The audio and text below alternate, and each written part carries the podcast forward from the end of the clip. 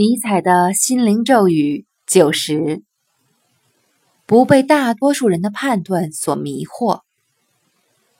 人们总会轻视结构与道理较为清晰，或是容易解释的事物；反之，难以解释、暧昧不明的事物，人们便会重视。当然，事物是否重要，要点另在他处。与如此心理所左右的判断无关，因此我们不能被人们的心理的波动所驱使，错误的判断事物是否重要。